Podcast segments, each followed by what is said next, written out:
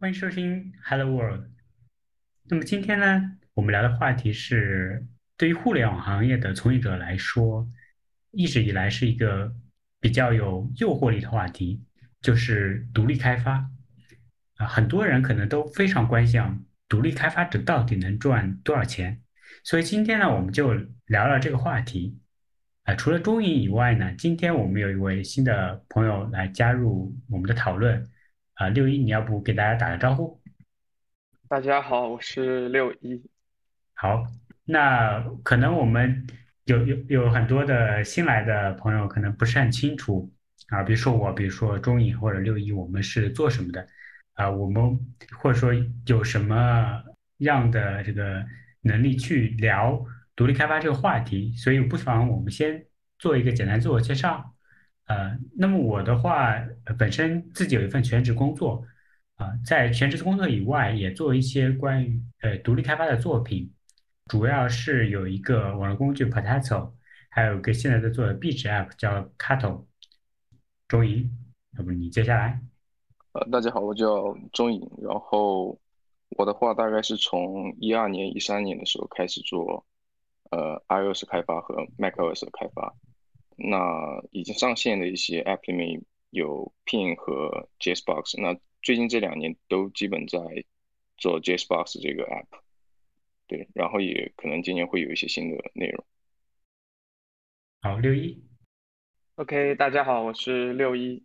我是大概从二零一一年开始做 Mac 应用的开发，然后，嗯、之前有两段呃分开的独立开发的经历，一个是一四年左右写了一些 Mac 的应用，有一个知乎日报的客户端叫知了，然后当时做了一个自己的小小工作室叫 Seed Lab。然后，二零一六年的时候又来了一次独立开发的经历，做了一个 app 叫 Price Tag。嗯，但现在我已经不属于独立开发者这个行列了。我目前在杭州有一个小公司，但同时也是做一些精品的应用。我们最近在做的产品主要是 Offscreen，然后方块小子、捷径社区这些东西。嗯，今天特意准备了一个那个 Offscreen 的一个邀请码，嗯，你下载一下 Offscreen 这个 app，然后输入我们那个播客 Hello 二这六个字符，就能够解锁体验一下我们的那个付费功能。好，我就介绍到这里。好的，呃，其实 Offscreen 我们上一期播客也那个六叶给我们提供了很多的兑换码，然后作为奖品。那么今天大家也可以去啊、呃试用一下，这是一款非常优秀的呃 App。那其实我听下来感觉是六一其实在独立开发这方面的经验，呃还是比较丰富的，而且有一个比较呃连贯经历，就是从独立开发者，然后慢慢慢慢自己在创业，然后去创立公司。那么我和钟颖可能更倾向于是我们在做一份工作，在有自己的业余时间去维护一些独立开发的作品。其实我我觉得对我们来说啊，我们去做独立开发，可能或多或少都是会受到一些呃外面的已经他做的比较好的独立开发者的影响啊。那么从我的角度来说，我我可以说一下，是我一直比较敬佩的一个独立开发者，叫 Marco Arman。他之前有做过很多很成功的产品，呃，早期他是在 Tumblr 和另外一个人一起在合伙做 Tumblr，啊、那个就是那个被雅虎收购的博客呃平台。然后另外他自己呢有做 Instapaper 和 The Magazine，啊、这两个 App 都非常成功，最后被呃收购，然后就是他卖给了其他的公司，然后成功的去退出，获得一些财富的积累。呃，另外他自己还有一个特别有名的，也是关于播客的，就是 Overcast，可能很多人都知道或者在用，我自己也在用。这是他一个人做的产品，不管是说他在金钱方面，或者说在名声方面，通过这些独立作品都获得了非常大的成功。我觉得就说他对我的影响还是挺大，在独立开发这方面。我不知道你们会不会有类似的一些经历。嗯，我来说说吧。其实我有很多就是国外很崇拜的一些开发者，你刚刚说的那个 Marco Amond 是其中一个，然后他的作品一直到现在就是大家可能日常都会用到，然后还有几个其实非常常见的，就几个例子，比如说那个 Brand Simmons 和 Michael Simmons，他们应该是一个兄弟，一对兄弟，但他们两个人的作品，嗯，是不一样的，一个是做了 Net News Wire，最近好像开源了。在 OmniFocus 也工作过，还有另外一个是他不知道哥哥还是弟弟，那他的作品也很有名。他们团队叫 FlexBits，做的 Fantastic Cal 那个日历的应用，还有一些 CardHop 联系人管理的。我估计这个日历的应用大家都比较耳熟能详。嗯，他们应该是一对兄弟。国外还有一些。像做那个 Carrot Weather，就是 Carrot 系列，Carrot Weather、Carrot Clock 之类的，他做了一系列，然后也很多年，一直关注着他。还有个叫 David Smith，做了呃蛮多健康类的应用。最最近他做了个应用叫 Watch Smith，就是一个 Apple Watch 表盘定制的应用。就是这些开发者，他其实活跃很多年了。嗯，就是在我过去的每个阶段，我其实都关注着他们。了解他们的一些嗯故事或者日常吧，就是这些人都一直算比较激励着我。哦，其实你刚刚提到有些 app，其实我们很很多人应该比比较熟吧，至少我觉得还是挺有名的。我我其实都没有意识到，原来他们是独立开发者做的。比如说你说的那个啊，那个 Canda，Calendar，Fantastic Calendar，我一直以以为它可能是一个公司或者说是一个呃。团体他们已经运营了很久，蛮令人震惊的。呃，我想说是他们应该也是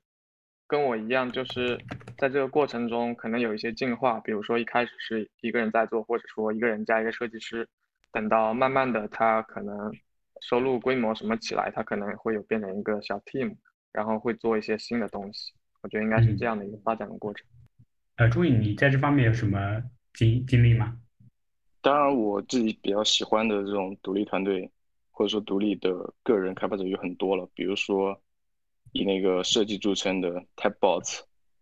还有一个叫 Two Lives Left 的团队做那个 Codia，是一个代码编辑器。然后最近他们有个叫 Shader 的 App，这个都是非常厉害的团队。但我如果说我自己选一个最喜欢的话，我其实已经之前也说过，就是那个 Picalc。我非常喜欢他一个理由，是因为他坚持做这件事情做了已经快有三十年了。然后他的那个 App 是在苹果的生态下面不断的经历平台的演进更迭，然后一直做到了现在，这是非常值得让人敬佩的一件事情。OK，其实刚刚六一其实提到一个非常重要的点，就是说有些公司它是或者有些独立开发者它是慢慢进化的，他可能一开始是一个人。然后慢慢慢慢做着，变成一个团队，或者接下来可能是一个公司，可能最后是一个创业什么之类的这样的一个场景。那么我想问问，就是说对于你们来说，你们你们认为什么样的人才可以被称为叫独立开发者？尤其对于六一这样的，就是说你怎么定位？说你现在还你觉得你刚刚说到你自己不是独立开发者，以前是独立开发，你怎么区分这样一个这个区别呢？呃，我觉得我对这个定义是比较明确的，就是有没有外部的一个资金的支持方顶。就像为什么我说我不是了，那是因为我们在做 price tag 的阶段已经融过一次钱了。虽然我们现在还是在做一些跟感觉看着像独立开发者在做的一些应用，但其实我们是有资金的支持的。有资金的支持的时候，其实你的情况，你的。考虑问题的方式，或者说你的难度，我觉得是会降低一些的。它会变得怎么说呢？就总之，我觉得我现在肯定是不能称之独立开发者。我觉得外部资金的支持是我判断的一个比较直接的标准吧。OK，嗯，这一点我觉得很认同，就是说，如果你已经获得了投资，那么你肯定不是独立开发者。但还有一点就是。因为也存在这种，你比如说你的团队可能十来个人了，你还是能够自我满足，能够通过你们的利润去养活整个公司。那我觉得这个时候可能很难去分别说到底你们是不是独立开发者。但是很明确，可以很明确的一点是，比如说你是一个人，或者说你们就三四个人，依靠自己的兴趣去做一些呃产品，我觉得这个是很明确的是独立开发者。至于中间那些模糊的地带，可能很多的时候取决于你自己怎么看自己，而不是别人怎么说。你如果觉得自己是独立开发者，那我觉得也没有什么问题啊。还有一种情况是说，他可能是有的是全职的，或者有的是兼职的。那么对于这种情况，我们又怎么看呢？钟宇，你你怎么看这个？因为我我们其实兼职，那么别人可能全职的认为我们只是在玩票或者类似的。我自己其实是比较少的再去以这个独立开发者自居。因为我其实是有一份主职的，然后我现在做的这些大部分的活，其实都是一些可能几年前的一些偶然间的一些产物，只是说觉得做的挺好的，然后再做到了现在而已。但其实我觉得纠结于这个定义似乎其实没有太大的一个意义。我们做的一些事情可能没有投资，然后自己是兼职的一些做，我们可以认为它是一个独立的一个项目，毕竟没有那个资金的一个驱动，没有背后资本的一个驱使。呃，但是我自己的话，我会倾向于认为这就是我的一个 side project，然后我自己是有组织工作的。嗯，其实呃，我觉得钟颖说到一点很重要，就是说你到底想要去搞清楚我到底这个东西是不是独立开发者，或者说你要纠结某个人是不是独立开发者，其实意义不是特别大。更关键是说你做的这个作品，其实这是核心。然后你刚刚提到说 side project，其实可可能有的人不是很了解，这个是我们。经常所说的副业，就是相对于说，你有一份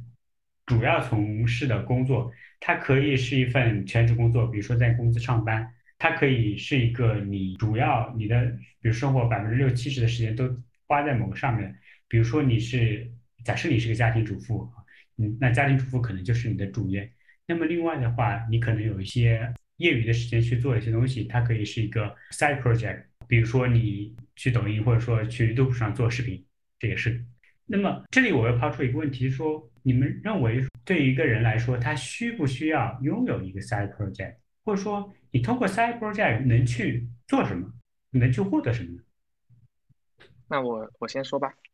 好，嗯，我觉得一个人，特别是一个程序员，是特别需要有一个 side project。比如说，我从我们现在招人的角度，简单的说。嗯，招一个很初级的工程师，大部分人他可能在公司他只是一个螺丝钉，或者说他只接触过呃公司项目的某一个非常非常非常小的部分。比如说我们最近来的同事，他自称自己是 Table View 搬运工，嗯，他要做别的东西的时候，你会发现毫无头绪，就因为没有接触过。我就如果能有自己的 side project，这是一个提炼、提升自己技术，或者说。尝试新技术的一个很好的切入点，因为这个时候你可以通过你自己的项目，你可以去从零搭建这个架构，你可以去把网上学到的一些好的东西用到你的项目里去，然后你可以用上一些新的技术。这个时候可能你不是说做出一个多伟大的东西，我觉得至少这个过程了解了一些东西，然后你都自自己尝试过。或者或者说有的项目你也可以做很久，维持去维护一年两年，慢慢的经过你的改进，你再把好的方案、好的思路用进来，我觉得对你的帮助会非常大。这是一个技术的角度去，side project 它可以通过这些做出来的东西，然后让别人看到，然后我觉得会有一些正向的反馈吧。比如说你写一个开源项目也好，你写一个像我们这样的 app 也好，你多多少少都会有一些。用户他来用你的东西，他来了解你，你还可以找到一些志同道合，比如说像今天在听的人，像我们，呃，我们在一个群里，你会认识更多人，这时候你就会产生对这些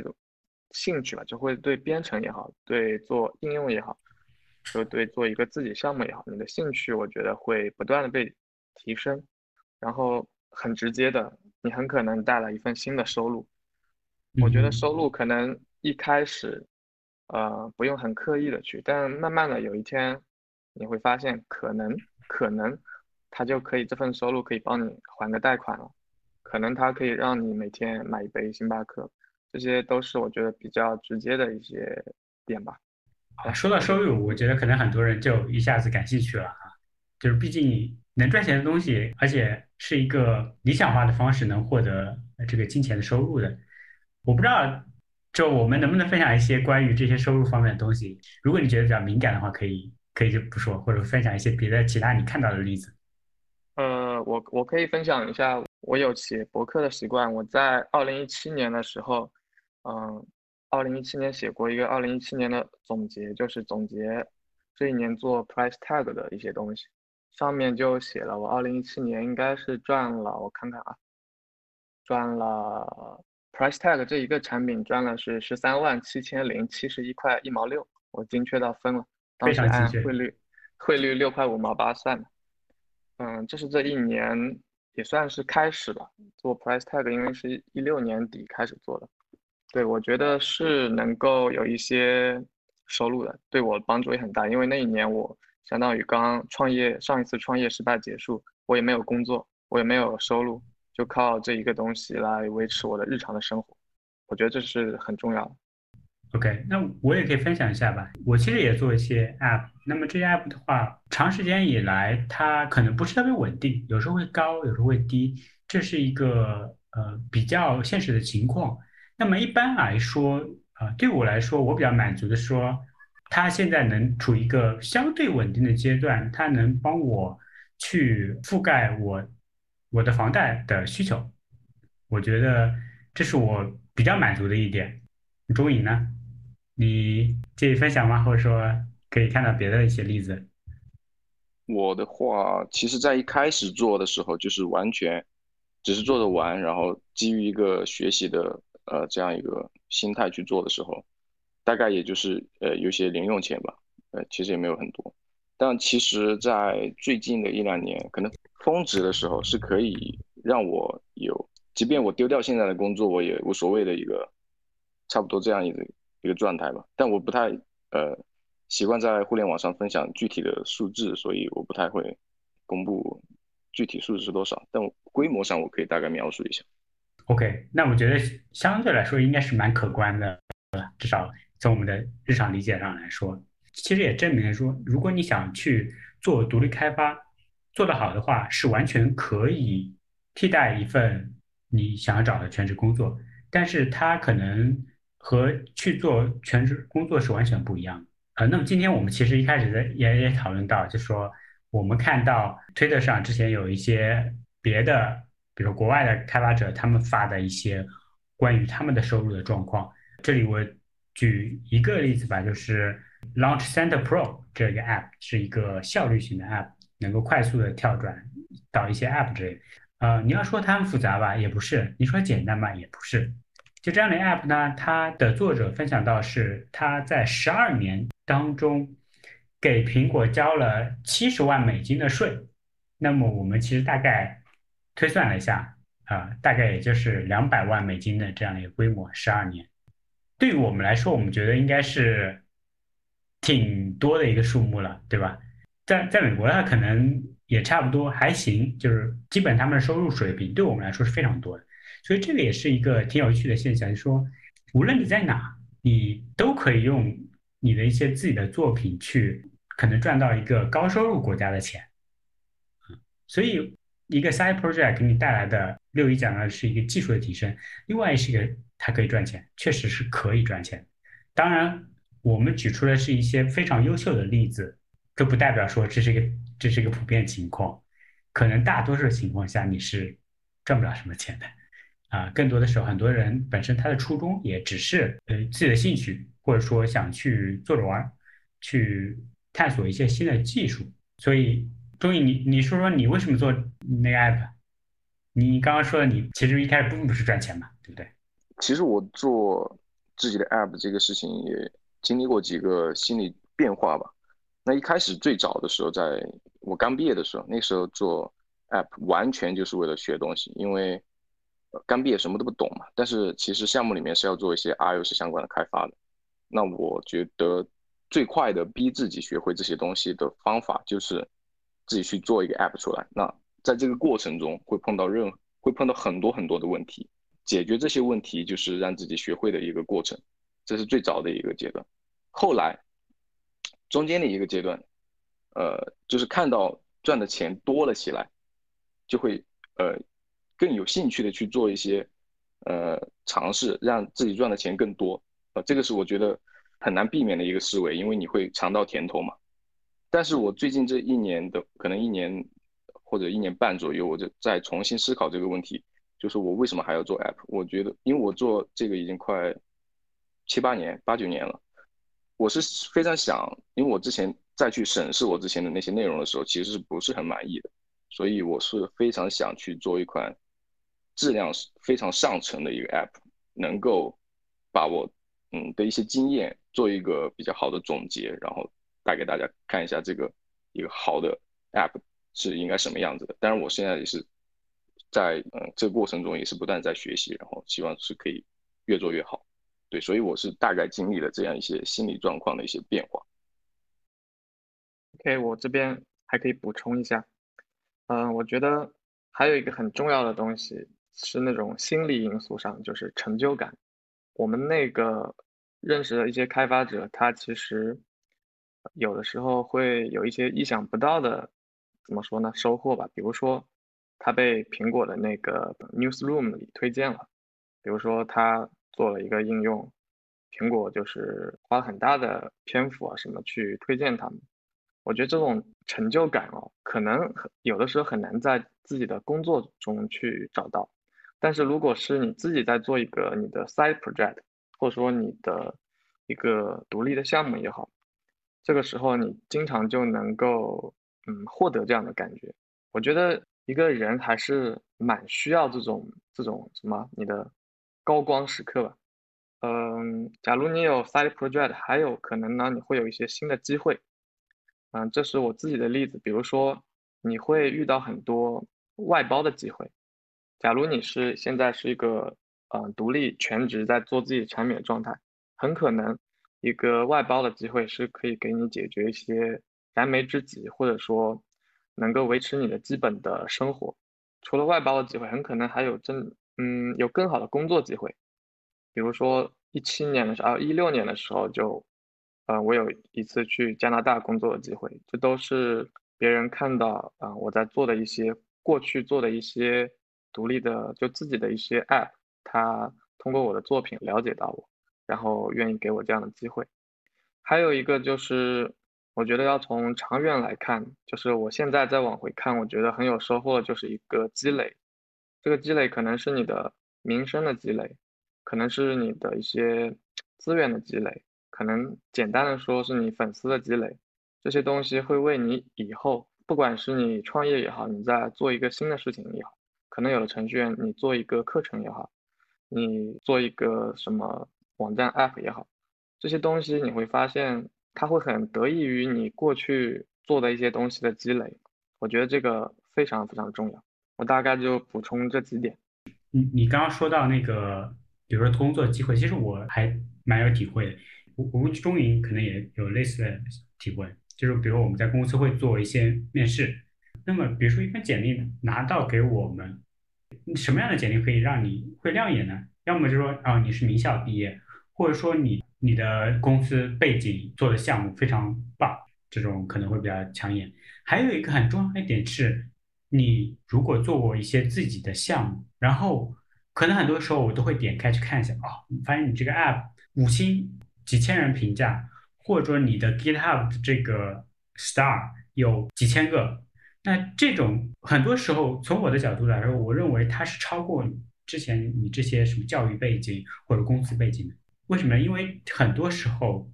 你去做这样的一个 project，对对一个人的要求它是更高的，而且你从这个过程中你学到的不仅仅是你的技术提升，更重要是一个视野的提升，是你对整个东西的全局会了解很多。那么有的时候你在工作当中，你就会。就是你你，因为你会跟不同人工作，你会发现有的人他知道的东西非常全面，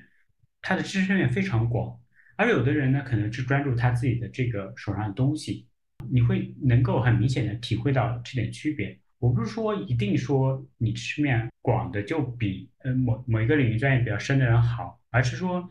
在很多，尤其是比如说互联网，我们现在在做这种快速迭代的呃互联网企业里面。这种知识面给你优势还是非常明显的。没错，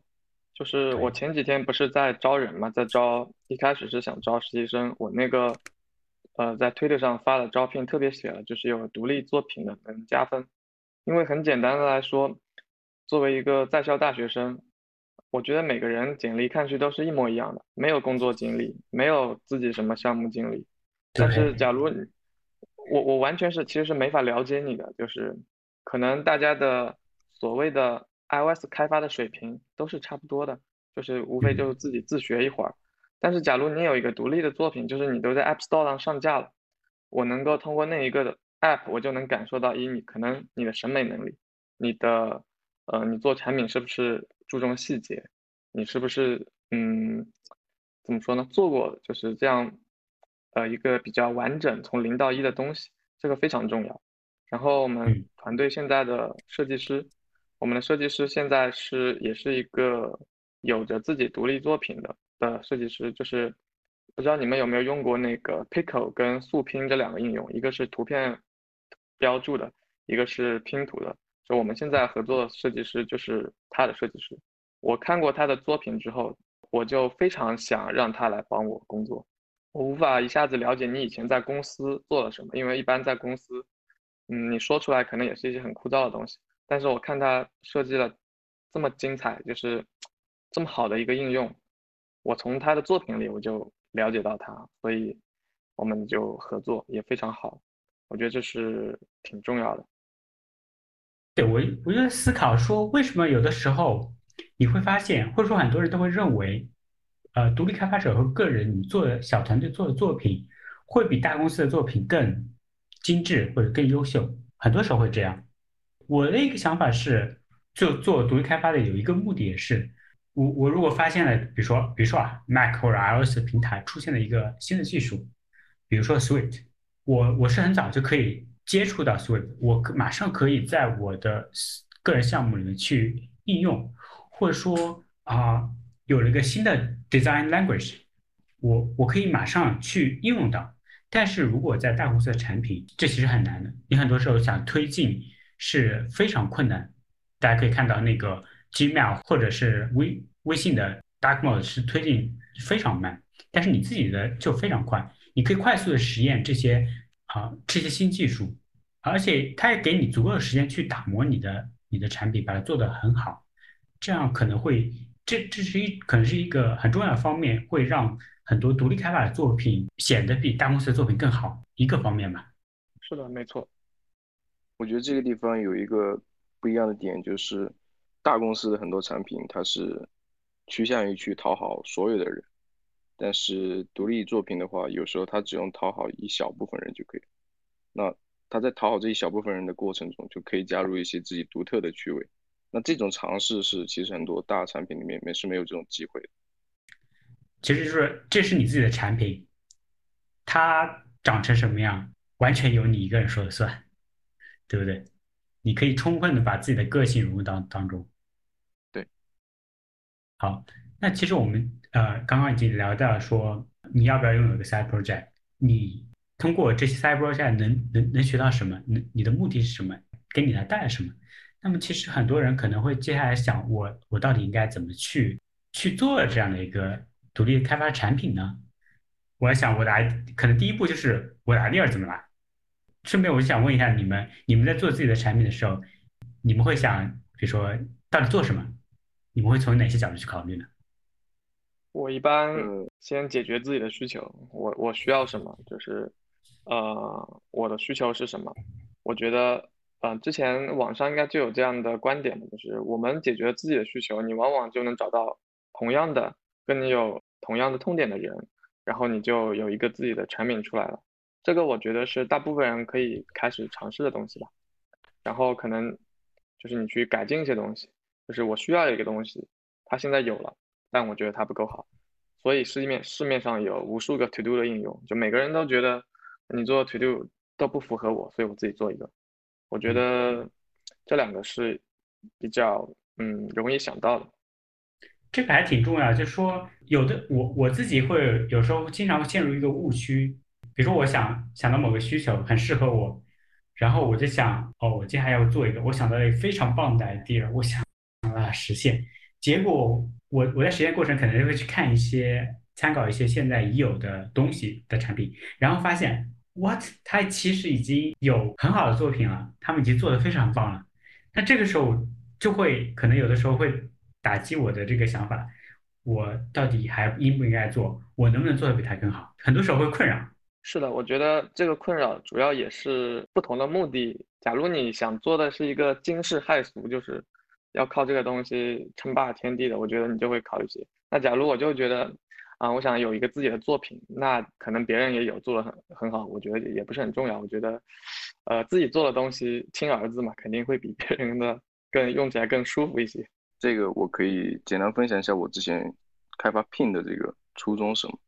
嗯，其实。当时在我我开发 Pin 之前，我想要一款剪贴板应用。那个时候已经有一款非常有名的应用叫 Clips，但是那个 App 现在已经没有在维护了。其实 Clips 做的非常的好，它设计非常的棒，然后用起来也很方便。但是它就是仅仅有一些在操作习惯上我自己不是特别喜欢的地方，仅此而已。我就做了我自己的版本，就一直开发到现在。所以其实很多时候市面上会出现很多很多呃相似的产品。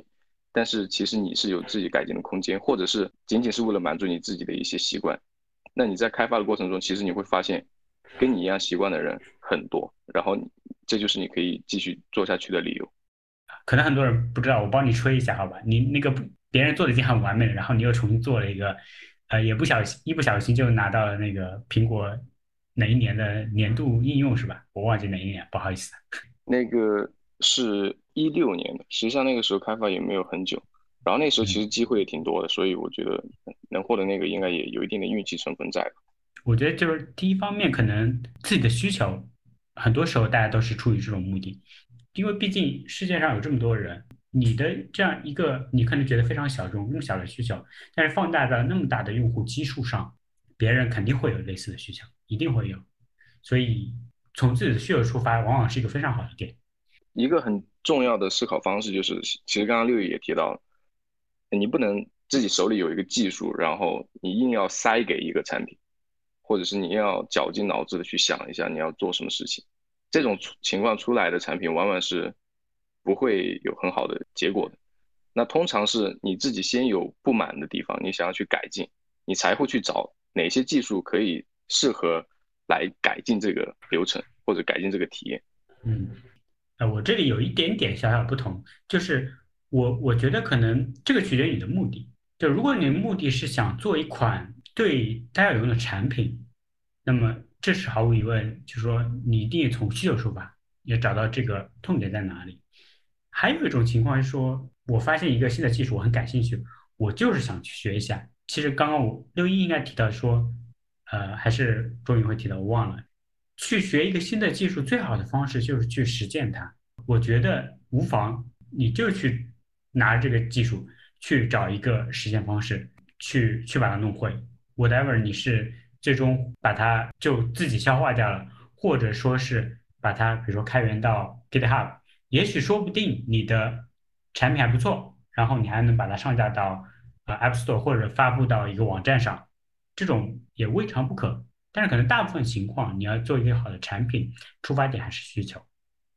好，那当我们解决了，比如我们的 idea，我们找到了我们的需求，那接下来可能我们要想怎么去实现它。有有的时候，有的人会问，比如说我是个设计师，或者说我是一个其他行业的，连代码什么都不太懂，我也不知道界面设计，这个会不会成为阻碍你就是做独立开发的一个一个点呢？我觉得就是还挺多的这种例子，就蛮蛮多我们认识的一些 App 的作者，他一开始可能都不是程序员，他可能是个设计师，他可能是一个产品经理，也有一些，嗯，是一些学生，他就是，呃，感兴趣去学。我觉得这里能够怎么说呢？就是去自学吧，自学网上现在有无穷无尽的那个教材教程。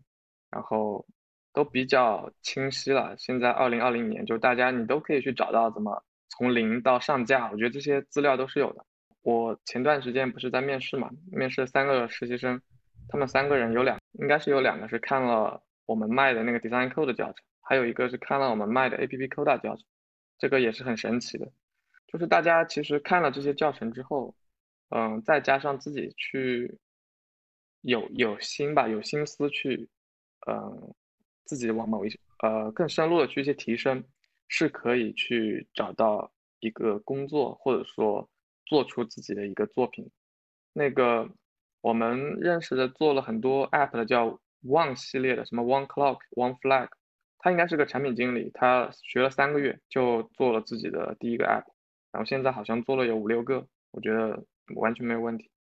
就是很多人可能都只有一方面的技能，然后做独立开发就是你学会大部分的技能的一个过程。然后我是非常非常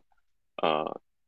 支持设计师去学呃学一点写代码的能力，然后去做自己的 side project。因为呃相比现在来讲技术来说，技术跟设计这两个话题，呃你会发现就是很多设计师学了一些代码，然后做出来的产品会。更容易的得到好的结果，呃，有很多很设计很不错的 app 都是设计师做出来的。因为我们其实大部分的 app 它不会有非常高的技术壁垒，产品经理、设计师都可以很好的学会，呃，去做这样一解决自己需求的一些 app。但是我们做技术出身的话呢，却很难将自己的那个审美在一个短期内有非常高的提高，所以在做出来的产品上面。我看到的一些结果是，设计师做独立开发做出来的产品会更好看，程序员做独立开发做出的产品会更强大，但是可能不是很好看，是这样的。但其实你比如说你是程序员，你你在就去学一些这种设计，或者说你在不断打磨自己的产品的时候，你会慢慢的发现你的审美在提高。它可能是个比较缓慢，但是确实它会提高，因为你看的东西多了。对的，对的。也可以刻意去学习的。其实我一直就觉得自己设计水平很值得提升，所以我每每次给自己定什么 OKR 的时候，我都会有一个 提升自己的设计水平。虽然一直不怎么样，嗯，但是这个过程我觉得，就除了是你去经历去看，然后我们确实也可以，就像设计师学编程一样，我们也可以去看一些设计类的书，啊，刻意的去练习，这个也是可以。对，那我们其实都说到一点，就是说你去做个产品，可能你会涉及到很多的技术，比如说啊要去写代码，比如说要去做设计，然后还要说你要去思考这个产品，它可能是个产品经理的角色。在后面，比如说你的 app 或者说你的网站上线了，你接下来会去想怎么去推广，然后像刚刚也也有人问到怎么，比如说怎么去做 ASO，怎么去提高自己的这个用户量。它涉及到的技术非常多，这个时候我想说的一点是，你不一定每个都要自己做啊，对不对？你刚刚比如说有的人说我设计好，有的人说我的写代码很好，你们很合拍，然后你们可以一起做，哎，他不一定非要一个人，你也可以去尝试跟别人去合作。国外其实有很多这样的例子。对对对，像你刚刚说的嘛，你比如说你知道那个设计师他很厉害，然后。然后你还用过他的产品，你知道他，然后也许你们就有某个机会可以牵上线？或者说你主动去勾搭也没问题啊。对啊，我们其实一直也是这样，就像我前面说我设计不行，后面我们前期一直是跟那个 Allen 合作，然后最近就开始跟 Pickle 的这个设计师合作。当你自己有一方面的不足的时候，你应该想办法，不管是自己学、自己提升也好，还是跟别人合作也好，因为。总的来说，你不可能全能嘛，你总有一些短板。我觉得合作也是一个很好的方式。我想问的问题啊，啊，就是我们现在其实能够接触到用户的平台很多，比如说我们几个可能比较专注的是在 Apple 这个平台，它可以是一个 iOS 的 App，可以是安卓的 App，它可以是一个 Desktop 桌面端的 App。那么对于你来说，你们会建议说？呃，一个新的独立开发者或者新的个人，他们会更适合从哪个平台去入手呢？我一般都是强烈推荐从 Apple 平台，就是 iOS，也不是 Mac，从 iOS 平台开始入手。原因有几个吧，就是一方面学习的路径就比较成熟，能够学通过自学或怎样能做出一个产品。第二方面是苹果的平台呢，你比较有机会获得一些成就感，比如说你一个新应用上架，每每个礼拜五苹果会推荐一些新鲜应用，你很可能看到自己的作品就在上面。然后其他的平台其实挺难获得这样的感受的。第三个就是，呃，你可以赚全世界用户的钱，这个非常重要。我之前每次跟人都说说强调这个问题，你可以赚赚全世界人民的钱，就是你不需要自己去做过多的准备，你只需要把你的产品做好，接上 IAP，最后美金就打到你的卡上。你如果做安卓，就像我们一直没有做安卓，就之前就很讨厌 Google Play，你要有一套。国内的自己还要做一套账户体系去做安做那个微信支付、支付宝支付，嗯，苹果这个就省力了非常多。然后苹果这边的话，媒体资源什么都比较丰富，不管是国内国外的，你的作品有非常多的机会去曝光，嗯，这些东西都会让你起步，就是你的刚开始会比较容易一些些，也更容易获得一些正向的激励，这样才能鼓励你。就坚持把这件事情做下去。我很同意这个观点，就是说苹果的平台会新手更友好一些，不管是从开发的一个难度，还是市场的一个呃难度，安卓的平台的话，可能都不是那么新手友好。你会需要面临更多的问题，有很多在苹果平台上面可能是现成的解决方案，但是安卓上面你是要大费周章才可以做得到。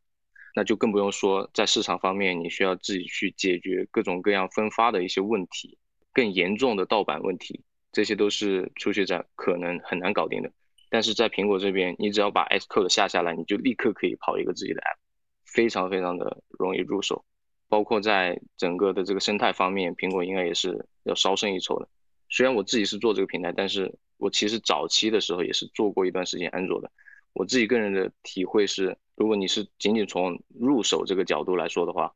呃，入手 iOS 要比入手安卓要容易很多很多。就是前一期我们才把苹果这个 IAP 收费才骂了一遍，这一期我们开始来鼓励大家都参与到苹果平台开发，还是蛮有意思的。真香。对，最后你发现还是真香。其实这里我们还有一个比可能我们都比较容易忽略的，就是 Web 平台。Web 平台是一个经久不衰的一个平台吧。可能桌面端会相对来说目前没落了一些，但是 Web 呢还是一直火，而且现在很多通过一些技术可以把一些 Web 的技术能够带到桌面上。呃，我想补充一点就是，我觉得这个也是一个很好的平台的入手方式。如果你对就是前端比较感兴趣，或者说你对后端的一些服务比较感兴趣，我觉得这个也是很不错的。你去做一些做一个简单网页，都能快速的去呃验证自己的一些想法。你做这个代码的时候，其实你有很多乱七八糟的需求，这些需求并不是你一个人就能全部解决的时候。如果是做 Web 平台平台开发，你就放从这些入手，你你每个东西去解决某些开发者的一个需求，或者说解决某个人的一个小的需求。比如说刚刚六一讲到说接那个 IAP 非常复杂，那么我最近就用到一个比较有意思的 Web 平台产品，它就是能帮助你把 IAP 的整个过程。非常简化，非常简单，定价也很合理。这样的、这样的这样服务外部服务，我是很愿意去用的，因为它节省了我很多的时间。值得说明是，这个产品也是一些独立开发者自己做的，所以我觉得这些也都是非常好的切入点吧。这个就是那个 Revenue Cat。对。但是我觉得，我觉得国内跟国外在 Web 方面还是有蛮大的区别，就是。国外可能没有我们这样每天被微信所支配，所谓的所谓的微信内的东西，对大家比较习惯。我觉得很少应该会有人打开手机浏览器去浏览一个网页端的东西，挺少的。但你的电脑上是可以吗？小程序也是可以考虑一下的。啊，对我刚刚还想说到这个，如果你在国内平台是吧？你又知道这会写 JavaScript、HTML 这些东西，那么小程序其实是一个可以考虑的平台。虽然可能从我的角度来说，我对于小程序这种他想创造生态环境这种行为不是特别的赞赏，尤其是他微信本身创造这个生态系统啊。但是不得不说，这是一个非常好入手的平台，因为我个人也做过尝试过，本着学习技术的角度去尝试过小程序，它的入手是非常快的。就是如果你懂一些最基本的编码的方式，而且它能很快的去触达到你的用户，你可以很方便的分享给你的朋友，这是一个比较好的优点。而且它也是可以赚钱的。我可以分享一下，我赚的可能一个月就几毛钱吧，但是还是至少你知道它是能赚钱的。嗯，相比之下，还是 iOS 的 App 稍微容易一些些吧，在赚钱这个角度。对对对，会会容易很多。我的理解是。对。那其实我们说到这个赚钱，那有一个问题就是，比如说你你现在做了这个 App 之后，我觉得大家可能很多时候都要思考的问题是，我这个 App 到底要不要继续做下去？很多时候你发布之后，可能很长时间没有人下载，你的网页没有任何人访问，或者说只有寥寥无几。比如说你加了内购，结果一直就没人付费，或者就像我刚刚说的，小程序每每个月就几毛钱的收入，那么我还应不应该继续做这个项目呢？你们有没有遇到这种场景？我有啊，我我遇到太多了。我最近其实就在纠结一个东西，就是我们做的方块小子这个 app，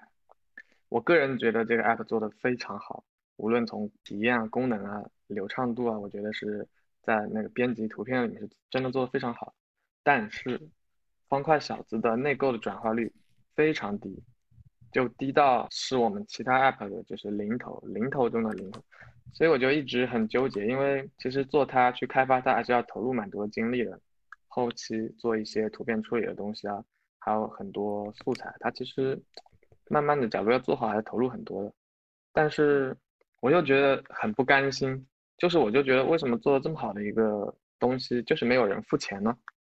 中间也尝试了很多调整价格也好，去鼓励试用也好，都没有很好的效果。但是我现在就是最近决定，就是我还是得把它再做下去。因为我觉得可能功能上还可以做很多吧，然后我个人觉得我们做可能还不够，就是假如把功能做得更完善、更加有竞争力的话，可能后面还有机会。这也是目前我们应该有一些呃余力可以做这件事情。假如没有的话，我就做不了。第二个例子就是我们之前做那个捷径社区，就是那个网站，其实解禁社区有很多很多用户，独立的访问访问的 U 费可能有超过二百万、三百万。但是它无法给我们贡献收入，尝试接过广告，非常非常少收入。总的来说，就是它的收入可能只能维持它服务器的支出，这又是让我们让我心头一凉。我做这东西花了很多精力，花了很多钱，然后前面我就觉得这是一个 Web 的产品嘛，因为一开始啊主要流量都是 Web 的，它很难给我创创造收入。就是 Web 这种形态的话，嗯，我也想不到很多让用户付费的点，通过广告也。不行，因为广告现在很多广广告都是移动端的广告嘛，它很好去跟踪用户，很好去怎样，所以这这一类广告比较多，Web 就效果就特别差。那么这时候我真的就决定这个事情就不做了，我们只是日常去维护一下它的内容，就不会花精力去迭代它了。这也是一种止损，可能是需要蛮多的考虑。就这两个例子，我不知道你们俩怎么样，就是。因为我们做 iOS 的，我们那个苹果的那个后台管理后台上，它以前是不能删除应用的，对吧？反正我的那个后台上会那个名字会塞满，会有很多没有图标只有名字的应用放在那儿。我可能尝试过一点点，我甚至都没有发布，就把它直接 drop 掉，就不再做了。后来想想，或者说不适合，或者说怎么样，也有被我下架掉的，就是上架了一段时间，我不想维护了。啊，或者说我觉得这个东西没有做下去的必要，可能它已经不能满足我的需求，或者说它不能带来更多收入之类的。我跟你一样，我的后台可能有二十个应用了，可能都不止二十个，陆陆续续前前后后的，但很多确实在一些考虑之后，或者说一开始可能有的时候是自己懒散吧，嗯，迭代不下去了，就没有正向激励。这正向激励真的很直接的，这个东西没有下载量，没有收入，你可能就会很功利的放弃它。对，我觉得这个对独立开发者或者说个人开发者而言的话，精力是非常非常有限的。你可能不能去把精力放在非常多的项目上面，那就只能说去照顾一些你自己观测到的反馈比较好的，或者是用户有在增长的一些留下来的 app，然后这些 app 还能给你带来一些收入，你就会更有动力的去完善它。我们现在做的那个 Offscreen 这个应用，其实它也有一些这样的选择吧。Offscreen 属于我们近期真的整个公司百分之九十五吧以上的力量，还包括我找了一些外部的设计师，安卓也好，其实投入非常大，每个月它的用户也挺多的，但是其实它的付费的转化率也不高，就是它的收入 Offscreen 这个产品的收入肯定是支撑不了我们现在对它的投入的，但是。我觉得这个方向非常好，我没有把它放到工具方向，我把它放到了健康的方向。我希望我们能够帮助到一些人，这也是我考虑的很重要的一个点吧。我觉得可能再往后，我们把它做得更好，可以帮助到更多的人。这件事情本身挺有意义的，它可能已经超出了我们做一个 app 本身，而而变成说我们做了一个东西可以帮助到很多人。我们有很多用户，学生用户也好什么，他们就会觉得，哎哎，用 Offscreen 之后。我真的更专注了，我玩手机更少了，这些点也会变成我们考虑的一个因素。即使说现在投入比较大，我也我也觉得它未来可能会更好吧。就我理解，就说你这个产品到底能不能给用户带来价值？是的，可能有一个小的 tips 是说，呃，你做一个产品之后，你需要有一个渠道能和你的用户去沟通起来。比如说，很令人感动的一点是，你做了一个产品，你觉得很小众，可能并没有很多人用。会有的人，比如通过用户反馈，对吧？一般来说发邮件，他会写很长的邮件，告诉你这个东西帮助他很多。然后他会写一个很长的邮件来描述自己的一些需求，或者说他提出的一些建议。我觉得这个是非常能够激励你自己的。这是除了金钱方面以外，你会知道你做的东西真的会帮助到别人。这个也是一个非常大的激励，是的，这种感受其实我觉得一般只有在做自己产品的时候，你真的才能感受到这样的东西。你可能就是公司的东西，你可能感受没那么深。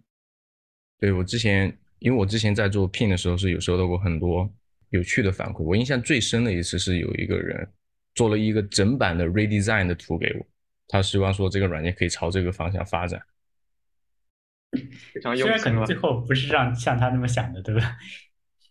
但但是这个事情是蛮有趣的，也也让我很感动。这个事情，对对对，我们有收到用户给我们点的汉堡王下午茶，这种时候你就会觉得，你就会觉得啊，为什么还有这么好的用户？你就会觉得我们是不是真的做了一些还蛮有意义的事情？包括现在我。我上个礼拜还在跟我们 Offscreen 的一些用户每天晚上打王者荣耀什么的，就这个过程中你会，他他们不仅仅是你的用户了，你会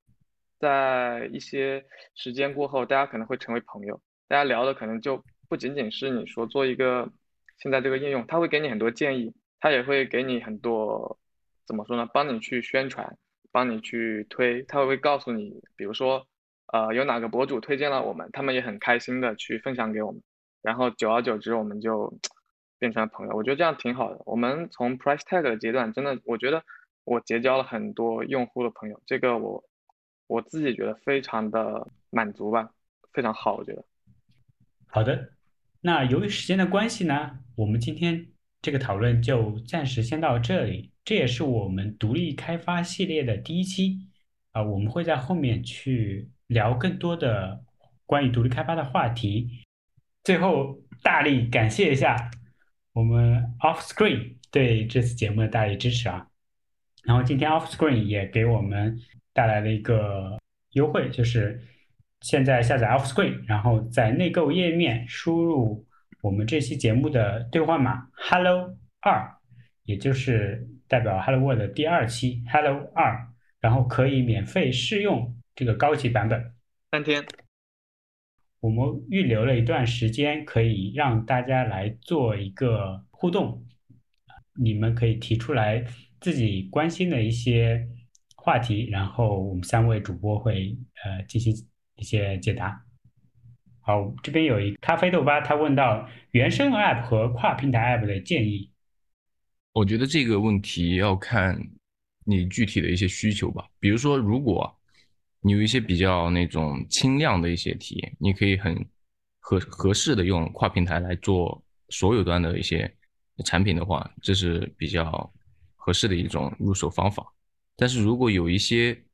有一些功能，它非常非常的注重该平台的原生体验，或者是极对性能的极致要求，可能就不太适合去做跨平台。但这个也是一个经久不衰的一个争论的点，就是跨平台技术到底是不是未来啊，什么之类的。Flutter 到底是不是要统一 UI 啊？然后 Swift UI 是不是更好啊？这种都是一些经久不衰的话题。我个人是做跨平台做的比较少的，大部分时候都是在 native 端去做一些该平台上面呃独有的一些体验。我也是，我我我为什么要中影打，就是因为我从来没有做过跨平台，我对跨平台技术完全没有任何兴趣。我们所有的 iOS 是用，以前是用 OC，现在用 Swift。安卓我们是用 Kotlin。啊，假如你一开始就想做一个自己的作品，呃，也不太需要考虑安卓，就是你或者说你就做某一端，把某一端先做好，再考虑这些就好。安卓用户感觉受到了冒冒犯。很多很多大公司，大家在讨论这些跨平台的时候，它是为了开发的效率。但我在做一个东西的时候，我会考虑到能不能把体验做到极致。我不会选跨平台的技术，至少现在。我非常同意六一的看法，说为什么这边会有一个跨平台 App 的争议，就是这是其实大公司带来的，他们想提高自己的效率，开发效率。所以至少从我们三个角度来说，对于你独立开发者想把一个产品做好的话，可能更推荐是原生平台。其实这里有一个跨平台的陷阱，就是很多人觉得。呃，一些大公司，比如说微软、什么 Facebook，他们在用一些跨平台技术，但是其实很多时候，跨平台的陷阱就在于你不一定说你通过一个人可以解决两个端的问题，往往你会有一些更加困难的问题，需要更强的一些人才能够解决。但是这些问题在大公司是不太存在的，因为他们就有这个人力去解决这些问题。第二个问题是。WAO 他问到说，独立开发者遇到自己实现不了技术问题是如何突破的？你们有遇到自己实现不了技术问题吗？学习的过程中肯定是会出现的，特别是呃很多时候，哎，我其实自己有一个习惯，就是说如果啊我看到一个东西我实现不出来，我会先看一下有没有人实现出来。如果有人实现出来了，代表这个是可行的，那我就会去找一些。呃，方案这个到底要去怎么样去做？当然，这个涉及到很多，比如说在网上去看，呃，别人的一些相近的技术方案是怎么做的，或者是跟一些朋友去讨论，哎，这个东西它到底是怎么做到的这样一个效果。呃，随着这种工作模式的增加的话，所谓的完全实现不出来，但是别人又实现出来了，我可能就会比较少了。那如果真的有这种情况的话，可能是会需要投入巨大的人力。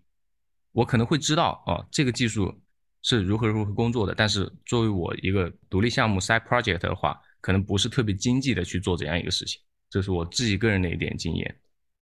我们其实也遇到蛮多搞不定的，那一般可能就是会问问像中影啊，像我们认识的一些朋友，就是大家去沟通一下。包括现在，其实我们想做一个中文输入法，一直遇到了瓶颈。假如听众里有擅长的朋友，可以跟我联系联系。下一个小韭菜问：第一次推广自己 app 的经历或者方式，或者给出一些建议。啊，我觉得这个可能是一个很大的话题，就是怎么去推广自己的 app。呃，可能很值得我们有一个专门的一期来讨论。这里的话，要不简单说两句？我简单说一下吧，嗯。呃，既然是问一开始，那我觉得适合适合大家开始去做推广的，无非就是国内这些媒体，少数派 App Store、最美应用，然后还有很多公众号。公众号其实是嗯很非中心化的，中心化的一些媒体就那几家，但是公众号里面真的形形色色的太多了。你可以去给他们邀请啊，给他们那个兑换码去体验、去试用，然后呃建立好自己的用户群。然后自己的那个 app 里面本身做一些能够自传播的东西，比如说我们的 off screen 刚给你这个邀请码，呃，这些都是比较重要的，这是初期来说都是比较自己能够做的吧。下一个是 Maple 问到说，如何决定你的 app 是收费还是免费？啊，如果收费该如何定价？然后下面也有个同学问到付费的那个选择有什么建议？这两个有点相似啊。这个我我先说一下吧，待会儿周颖和六一可以补充一下。我觉得这个很取决于你的目的性。就我我现在我总结出来的经验啊，对我来说，我感觉收费和免费，嗯，很多时候取决于我想要做什么，或者说这个 app 的它的性质是什么样子的。比如说这个是一个工具，或者说它就是用那么几次的，就是使用频率很低的。那很多时候我要从免费去切入，然后通过一些广告去做的话，就有点不太现实了。因为比如说他一天打开不了几次，这个时候你的广告展示量很少，那你的收入势必要降低。但是如果做成付付费的，或者是内购解锁的，显然会更合适。那如果是一个那种你需要用户量很大，然后去带来更多曝光的，那很显然就是免费的会更适合一点。呃，我这边说一下我对 JazzBoss 这个 App 定价的一些想法吧。我首先这个 App 是非常小众的，它无法通过比如说砸量来获得一个很好的收入，那势必就会变成一个它的定价会稍高一点。然后我只专注于去做对这个 App 真正有需求的一些人，然后呃，我找到这些人，把更好的一些体验带给他们，然后他们会呃愿意去支付这个呃相应的一个金额。然后的话呢，同与此同时，另外一个好处就是会过滤掉一些我不太愿意去服务的一些人，比如说他可能是基本上什么都不会，我基本上大部分时间都在教他写代码，这种情况是我不太愿意见到的。所以这也是为什么这个 app 会定的比较高。那之前这个 app 是一个呃付费的 app，就是下载前就要付费，但是后来之后改成了一个呃内购订阅的 app。这里面其实有很多很多的逻辑在里面，但我这里只分享一点，就是很多开发者没有看到一点，但是有部分的开发者已经经历过这个阶段。呃，比如说我们呃可能有些朋友用过的那个抓包软件 Soar，呃和我自己的这个 JazzBox 都经历过非常严重的。美区黑卡盗刷的情况，呃，所以我们才，我才去做这样一个改变。因为目前来说的话，订阅制没有办法通过赠送的方式去获得一个兑换码，这个解决了我很长时间在大概在去年非常严重的那个一会正一会负的那个付费现象，应该说在很长一段时间拖累了苹果给我打款的一个节奏，甚至苹果会认为我的账号有一些异常。对，这个是一一小部分开发者有经历过的。我觉得中影分享的这个非常好，就是你要没经历过，你还真感受不到这一个点。嗯，我分享一下我对价格定价的建议。我觉得一开始先考虑是付费还是免费加内购，或者免费加订阅，或者免费加广告。我个人是非常不推荐直接付费的。第一方面是啊，应用。用户在无法体验的情况下，他就来买你的软件，我觉得现在其实还是比较少的。相比于相比于他可能直接下载完然后体验，假如我们真的做比较好的话啊，它可以转化为付费。然后如果你是直接付费的应用的话，在后期推广上其实也是会有一些问题。假如你真的很有心去做推广，你花了一些钱去做市场营销。啊，那很可能，呃，曝光的那些用户他会被价格就挡住了，甚至有一些博主，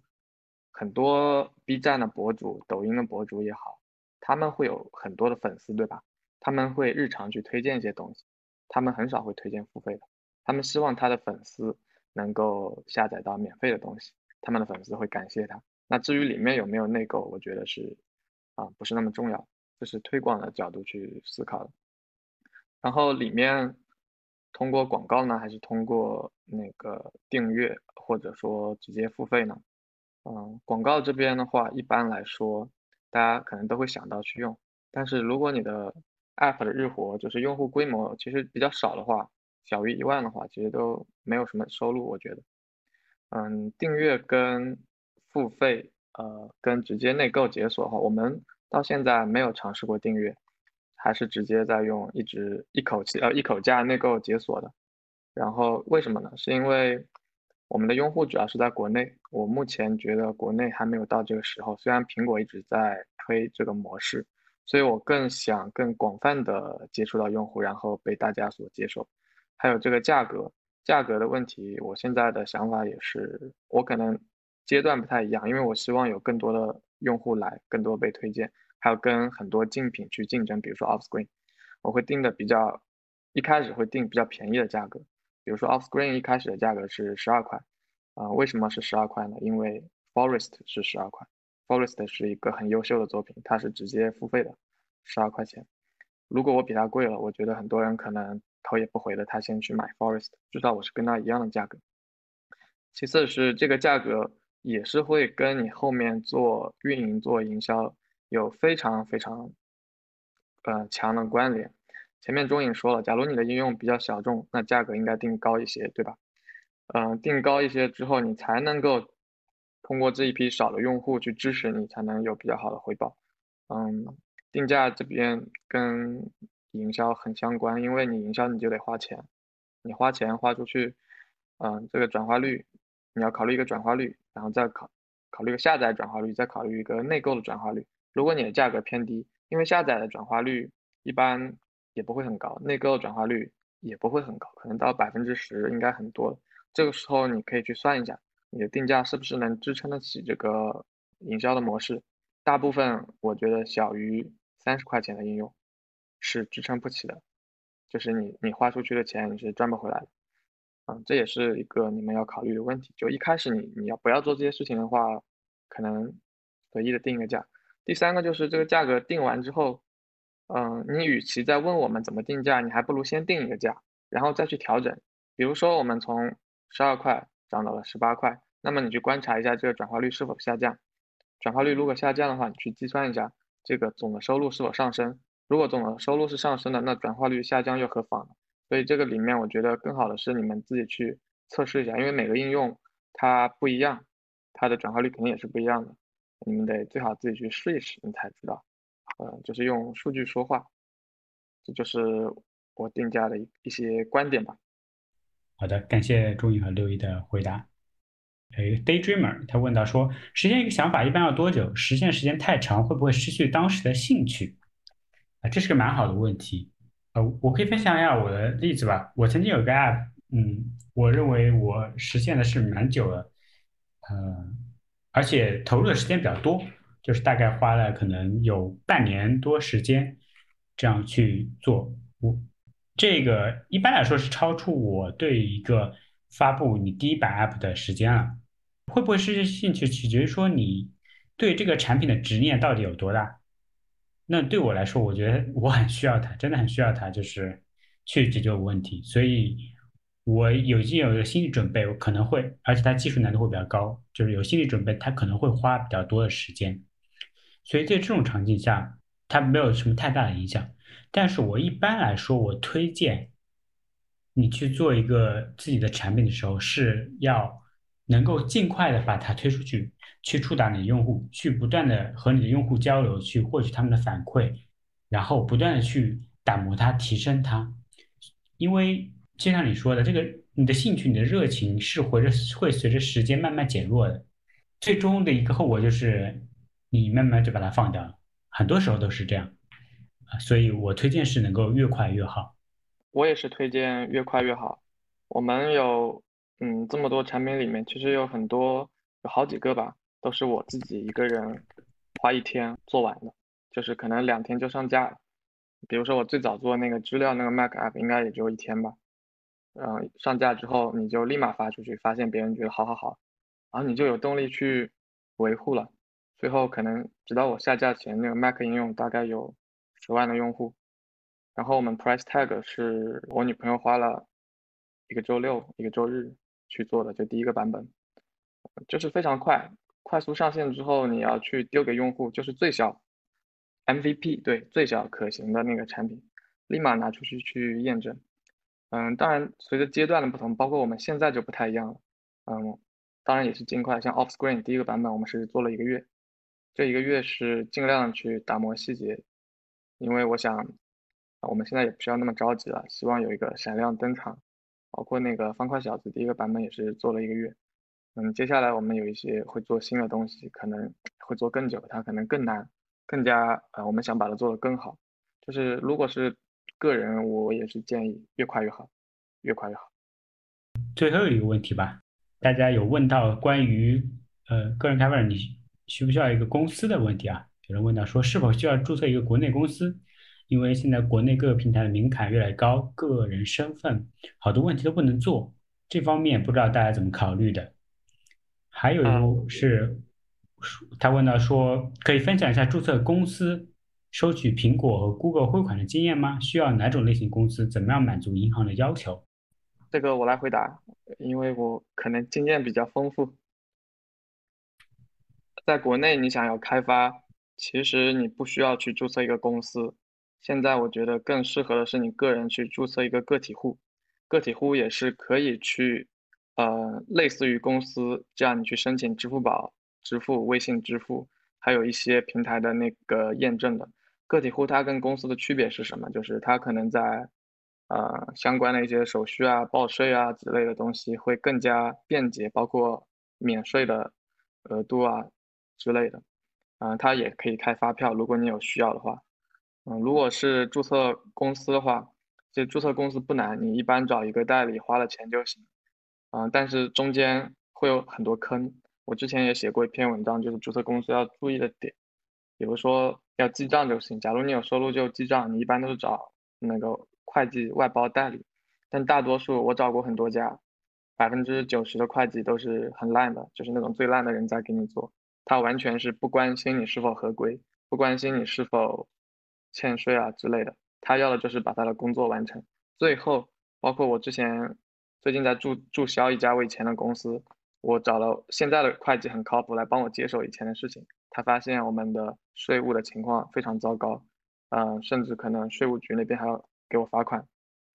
就是会有蛮多坑。但嗯，个体户你们可以去了解一下，这是一个比较适合个人的。然后苹果这边收款的话。一般都问题不大吧，就是个人的账户之前好像有一些美金很难进来，但是，